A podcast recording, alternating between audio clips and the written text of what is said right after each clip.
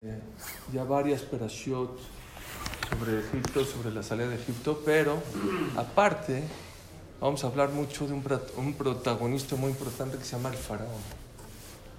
El Rambam dice algo muy interesante.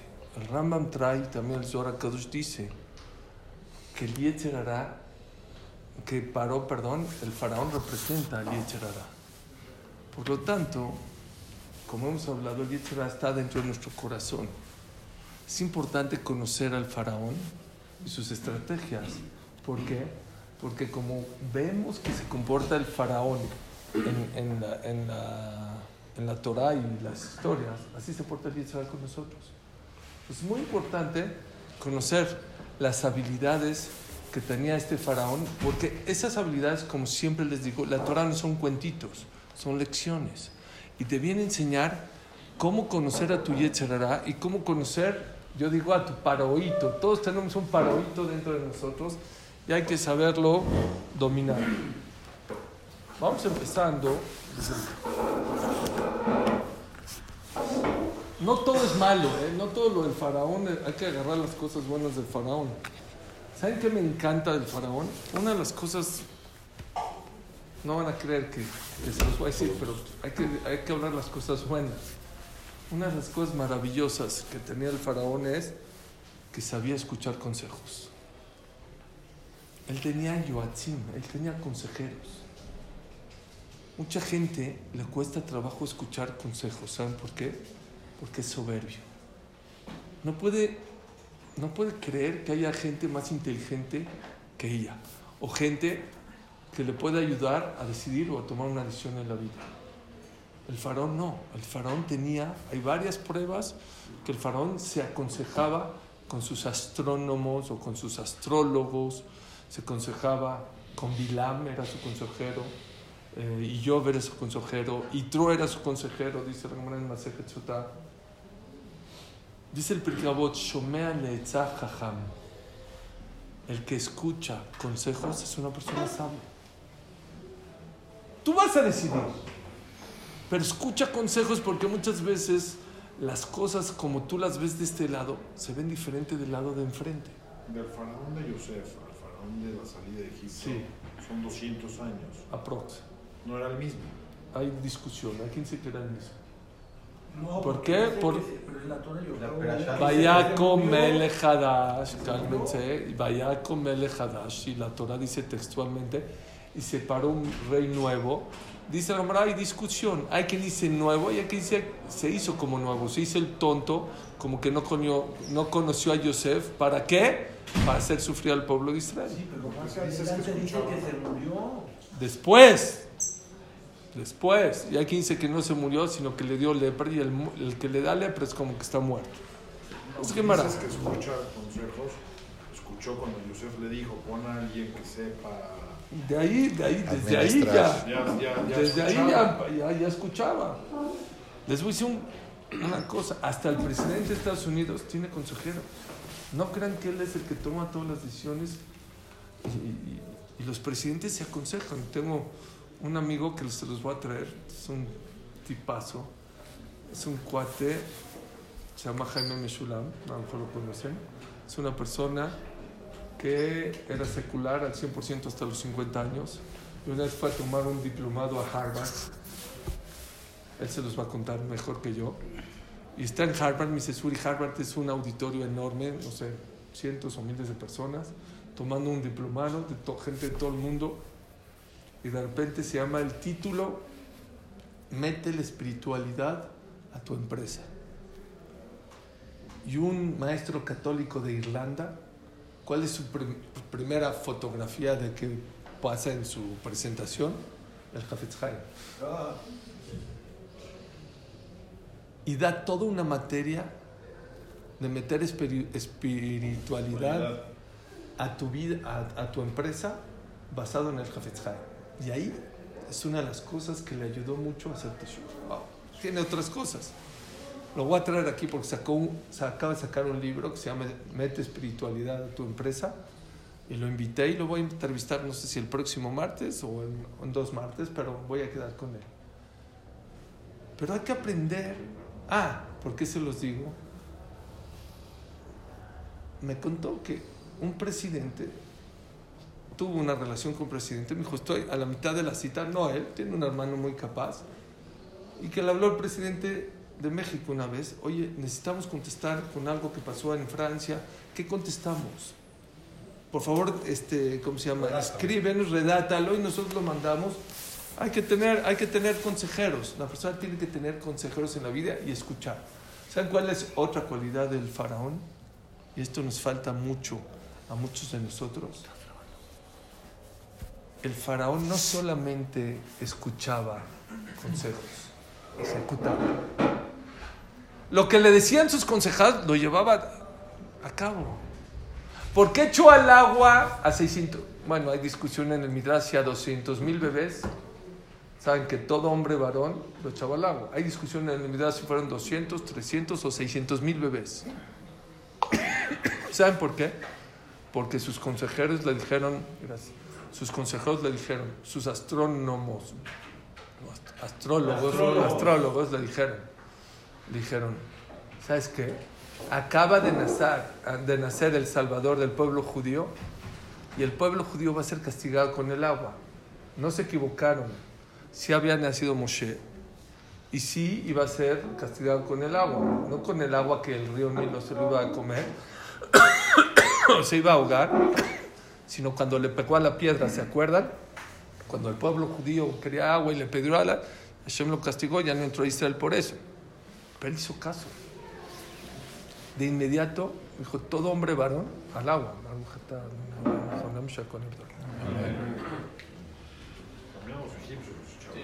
Espérame. Después le dijeron, ¿qué crees, parón? Vemos que este hombre Yehudí es Yehudí, pero es egipcio. ¿Pero cómo? Pues no sé, no sé, se ve raro, no, no se ve tan claro. No es internet eh, para ver. No se ve tan claro. No es high definition.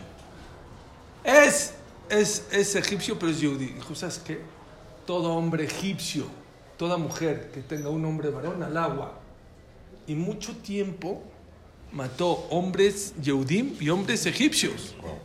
Acató mal, ¿eh? Porque es un salvaje, lo que ustedes quieran. Pero no se ponían de acuerdo sus asesores, ¿no? Sí, porque uno, decía que sí, los, que avise otro que sí, no. Sí, sí, sí.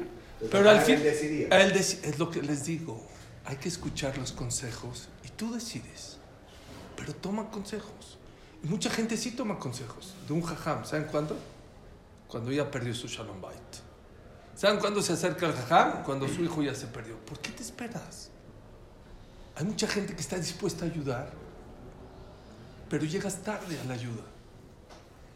Son dos cualidades que yo veo muy importantes del faraón. Ahora voy a hablar todas las cualidades malas que tenía el faraón, pero esas dos hay que aprendérselas. Número uno, saber aprender a, a tomar consejos de gente inteligente, no de gente tonta, porque mucha gente también se aconseja con gente no capaz, no inteligente, no apta, gente que no conoce de la materia. Número dos, cuando ya, ya tienes el consejo, ya deciste, ahora ejecuta. Lo hemos dicho, ¿qué es jochma? Sabiduría, información. Bina, con la sabiduría que tienes, tienes que decidir, ah, con esto que sé, entonces tengo que actuar así. Y dad, ¿qué es? Ejecuta. Hazlo en la vida. ¿Ok? ¿Cuál fue el error bueno, de los primeros errores más grandes que tuvo el faraón, ¿saben cuál es? Abanit Hakemalo, vamos a ser más sabios. Penirbe. ¿Por qué quiso hacer la guerra con el pueblo judío? ¿Se le declaró la guerra? No. ¿Le dijeron, ¿le hicieron una revolución? No. Estaban aumentando. Dijo, ¿sabes qué? Me da miedo que se hagan muchos y ahorita nos vayan a atacar y nos van a atacar y nos van a quitar y nos van a comer de la tierra. Está muy lejos. En el judaísmo existen dos palabras, pajat y ira. ¿Cuál es la diferencia entre pajat y ira? Las dos son temor y miedo. ¿Cuál es la diferencia? Pajat quiere decir algo que puede suceder. Me da miedo que el dólar se devalúe, voy a comprar dólares. Me da miedo que me vayan a atropellar en la calle, me voy a cuidar. ¿Saben qué es ira? A lo mejor se escapa de Chapultepec un león y viene y me come. También puede ser. Pero es, pero es algo muy lejano. Es terror. Esa es la diferencia. Hay mucha gente que vive no con paja, con ira. Cosas que no van a pasar, no van a suceder, es- pueden pasar, pero es algo muy lejano. Pero viven angustiadas porque todo el tiempo piensan, ¿saben ustedes? Que hay gente rica que trabaja todos los días, una persona muy rica, muy rica. Le dijo a mi papá, la Shalom, que él porque trabaja todos los días, que una vez iba a hacer un negocio esta persona con otra persona muy rica. No se hizo el negocio y después de unos años vino él a pedirle trabajo. Dijo, me volví loco. O sea, aquí sí que una persona rica se puede hacer pobre. Y por eso yo trabajo muy fuerte, porque no me quiero quedar pobre nunca en mi vida. Pero era un señor que tiene millones de millones de dólares. Puede ser, ¿eh? O sea, puede ser que Dios le dé la vuelta. Pero la persona tiene que ser un poco más lógica, más inteligente. Dicen los, los Musar. Les voy a decir en qué tenemos que tener miedo y en qué no tenemos que tener miedo. Todo lo que no es frecuente es azul que tengas miedo. Si no es frecuente, Temblor. no es común, Que pasen no- esas cosas. que pasen te esas que pasen estas cosas en el mundo, no tienes por qué tener miedo. Un avión se puede caer, sí, pero la, la probabilidad de que un camión, de un, de un avión se caiga es un yo vi la probabilidad, pero yo era muy miedoso para los aviones, trabajé mucho en mí. Un millón de horas de vuelo, sí, en Nepal. Un millón de horas de vuela, estoy al tanto. Un millón de horas de vuelo, hay un accidente. No mortal, hay accidente. Un millón. O sea, entonces dicen los Jamim, la persona, las cosas que no son comunes.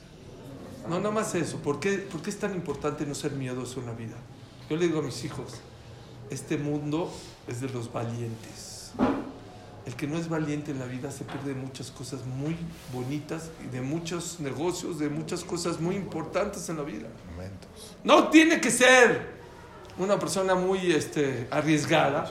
Es hará meterse en peligros. O sea, si divides un millón entre 5 horas, Sí. son 200 mil vuelos.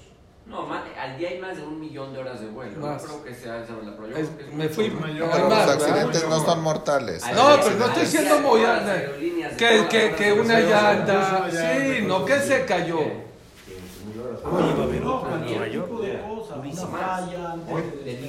Por eso, cositas.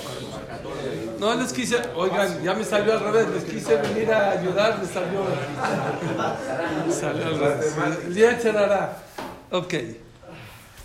Está bien, ¿están conmigo o no? Entonces, pen. ¿Por qué el faraón quiso acabar con el pueblo judío? ¿Por qué? Porque a lo mejor se, se multiplicaban, se hacían más que ellos, iban a ser más fuertes, les va a dar un toque de, de- de una revolución y los iba a correr. No es cierto, ellos estaban, estaban en su vida, ni- no está escrito que nadie quería hacer un golpe de Estado. Muchas veces la persona hace castillos en el aire y se, se angustia, se, se- se vive mal por eso. Se sugestionó. Sí. Hay un señor que ya falleció, que tenía como setenta y tantos años. No me acuerdo qué problema político había en México. Me dijo, Suri, no puedo dormir porque estoy muy angustiado por este problema. dije, no, no, no, señor. ¿Eh? Usted sí no. Dije, me dice, ¿por qué no? Dijo, usted ya pasó el temblor del 54. Ya pasó el temblor del... 85. del- ¿eh? 57. Del 57, del 85, el error del 91, eh, la banca del Portillo 82. Usted- y sigue, Baruch Hashem, no le ha pasado nada, ya casó hijos, nietos y bisnietos. No, si tienes razón, tienes razón. La persona vive angustiada toda la vida por cosas que ¿Y se de verdad no van a pasar. Bueno, ya se murió de viejito, tienen que fallecer. Lo que les quiero decir es, muchas veces dices, bueno, yo soy miedoso. No, el miedo te provoca muchas cosas no buenas. Paró lo destruyó. Ese miedo de tal vez, pen, tal vez. ¿Saben cómo acabó Egipto? Destruido. Era la potencia mundial y ahí se cayó. No había animales, no había personas, no había cosecha, no había árboles, no había comida. De- destruido. ¿Por qué? Por un miedo que le podía haber pasado. No, ya se, les voy a decir algo, pero no se enojen. Pero les voy a decir hasta dónde llega. Hay jajamim que dice que si tú te sientes bien, no tienes para qué hacerte estudios médicos. ¿Para qué? Si no te sientes bien y hay algo que va a arminar, bueno, pero ¿para qué buscarte? Si todo está en orden, todo está bonito, todo está... ¿Para qué le buscas? Si buscas, No, pero a lo mejor si buscas, encuentras. es lo que te digo. Muchas veces hay gente que de verdad no, o lo asustan, o le dicen, o se equivocan. ¿Para qué? Pero bueno, eso ya es discusión. A quien dice que si es bueno hacerse. Siempre está mal. ¿Cuál fue una de las estrategias del faraón? El faraón sabía que el pueblo judío no lo podía acabar físicamente. Imposible. Ah, Misael Jaile Olmeo Su estrategia fue distinta y diferente. El faraón quería acabar al pueblo judío mentalmente. ¿Cómo? Vean cómo. ¿Dónde los puso a trabajar? En, en Pitom y en Ramses. ¿Por qué en esos lugares? ¿Por qué en esas ciudades? Dice la Gemara que ahí había lugares donde construían, construían de día y en la noche, como era arena movediza, Se deshacía. se deshacía todo. Hay quien dice que habían temblores muy comunes, hay quien dice que arena movediza. Entonces, todo lo que construyeron, llegan al otro día para abajo. Y eso desmoraliza a la persona. Aunque a mí no me paguen por hacer el estadio Azteca, pero si yo lo hago, cuando acabé y lo vi, dije, eso yo lo hice. Y aquí hay un secreto muy grande del Yetzerara. Todo lo que te haces te dice, no sirve. ¿Qué hiciste hoy? ¿Fuiste ejercicio, caminaste una hora? Hay gente que hace 42 kilómetros, tú sí caminaste 10. ¿Hiciste dieta? No, esa dieta no, la de intermitente, la del ayuno, esa es la que vale. Siempre te... Hiciste un negocio, ¿cuánto ganaste? Tanto. Nah, negocios los de Bill Gates. Te quita el sabor de la vida. En Qatar, cuando empezó el mundial, les dije, uno de los consejos más importantes, ¿saben cuál es? Motivarse y festejar tus logros. Messi es de los mejores pagados del mundo, festeja sus goles, festeja sus triunfos. Hay que festejar y hay que aplaudirte las cosas buenas que hiciste. Hice un buen negocio, Baruch Hashem, vine a la clase, Baruch Hashem, me paré al minyan, Baruch Hashem, me puse el teflim, oh, soy un campeón. No a la gente, a ti, háblate a ti. No presumas a los demás. Pero felicítate a ti. Oh, ahora no me comí este pastel, me comí la mitad. Oh, no es una dieta, pero apláudete. Les dije un jaján que hizo, él lo contó, es un gordito. De repente, después de un año, llegó 40 kilos abajo, Rav Levishtin. Jaján, ¿qué, qué onda? Te voy a decir una cosa hacía dieta, me, me, equivocaba, iba con el nutriólogo, me regañaba, no bajaste, bajaste 10, este, 10 gramos, ¿qué te pasa? Te vas a morir. Eh. Siempre me regañaba, tiré la toalla. Un día empecé a hacer una, hacer una dieta yo personal. Vino uno y me dijo, oye, qué flaco te ves. Eso me motivó a hacer la dieta. El regaño, la nutrióloga, me va a morir, pues no le importaba.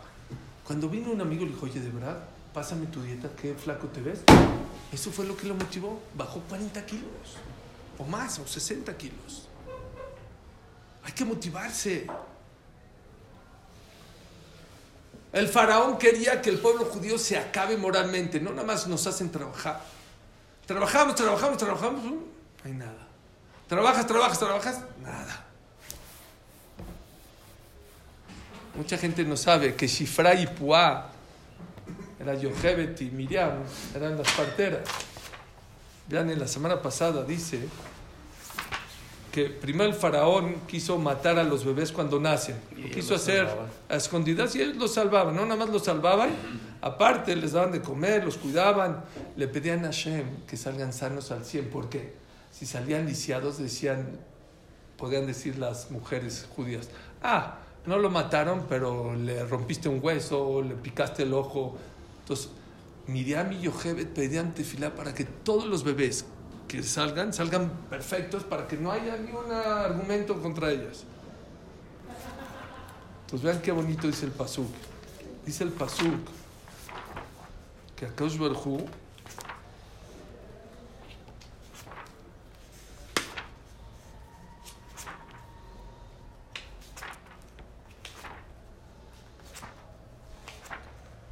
Perdón, a lo mejor yo me habré regañado. Ya, uh, ¿verdad? Siempre me decían, abren el este. Los tenías marcados antes. que ahora no me dio tiempo. Ahí está. Ya, Batirenam Yalodot Elohim y las parteras le tuvieron miedo a Dios. Velo a su kasher diber alem era Israel, Batehayen et Ailadim. Ellos lo salvaban. ¿Sí? Y salvaron y, curaron a los niños y no nada más los sacaron, los, los limpiaba, los pedía tefla para que estén sanos. Dice el pasú, Baite velokim. Y Hashem les pagó a las parteras.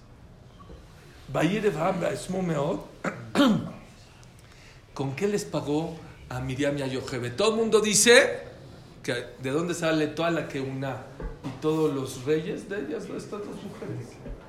De, de, de Miriam y de Yochebet. ¿Sí o no? No dice así. Ravila Ishbei de Rosh de Filadelfia decía, no, fíjate bien el pasuk. Vayite Felokim Lam y Dios le pagó a las parteras como. Esos hijos que salvaron se hicieron fuertes, los vieron crecer, los vieron sanos. Ese es el más pago. Que tu esfuerzo en la vida lo veas. ¿Eh? Una pareja, una pareja en Estados Unidos tuvieron un niño prematuro. Estuvo meses en el hospital, meses. Y las enfermeras estaban ahí y estaban, lo querían sacar adelante, adelante, ¿eh? Baruch Hashem lo sacaron adelante. Entonces vino el alumno Ravila Ishbei y le dijo, le quiero regalar algo a ellas. ¿Qué, qué les regalo? O sea, pues por Akarata Tov, cuidaron a mi bebé 24-7 por más de 6-8 meses. ¿Qué les regalo? ¿Qué les doy? Chocolates, este, flores. Dice, mira, los chocolates se van a acabar en un día. Las flores también. Te voy a decir qué haces. Miren, se los voy a enseñar el cuerpo. Cada vez que sea el cumpleaños de tu hijo, llévaselos al hospital para que lo vean. Y, de- y el día del bar mitzvah, invitó a las enfermeras al bar mitzvah de su hijo. Le dijeron, dijeron las enfermeras a esta persona, es el mejor regalo que nos han dado en toda, llevamos aquí años. El mejor regalo que nos han dado en la vida es este, que tus esfuerzos tienen frutos. Me mandaron un video, lloré, ya me lo habían mandado, pero no completo. Ahorita me mandaron completo, lloré, si quieren ahorita se los comparto. De una persona que vivía en Praga, creo que era un abogado, un licenciado, salvó muchos Yehudim, niños, niños, niños. Salvó y mandaba eh, en tren a otras partes de Europa y los salvaba, los salvaba, los salvaba. Ah, invitan a un programa, ¿no? Sí, ¿lo viste? ¿Lloras?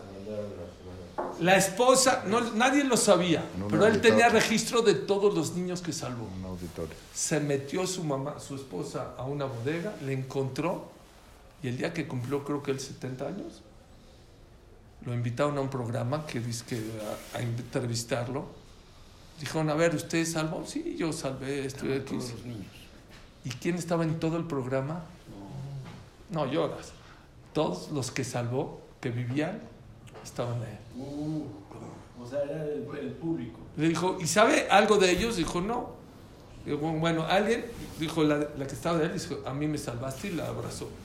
Le dijo, bueno, ¿hay alguien del público que lo salvó? Se paró todo el, todo el auditorio, lo había salvado.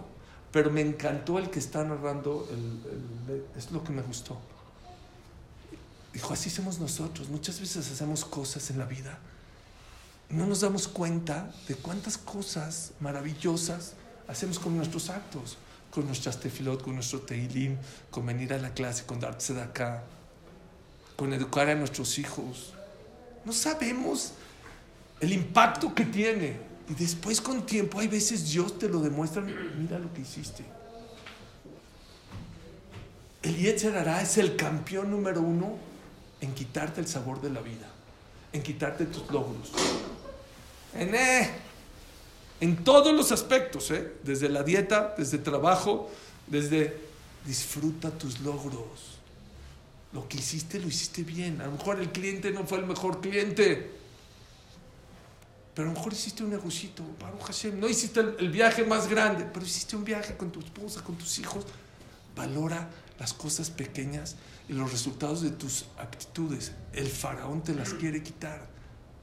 Otra de las cosas que el faraón hacía para desmoralizar al pueblo judío, ¿saben cuál era? Les amargó, dice la Gemara, ¿cómo les amargó la vida? Puso los trabajos del hombre para la mujer y el trabajo de, los, de la mujer para los hombres. El trabajo de los ancianos a los jóvenes y el trabajo de los ancianos a De los los, jóvenes a los. a los ancianos. Eso es amargura. Señores, ustedes son hombres,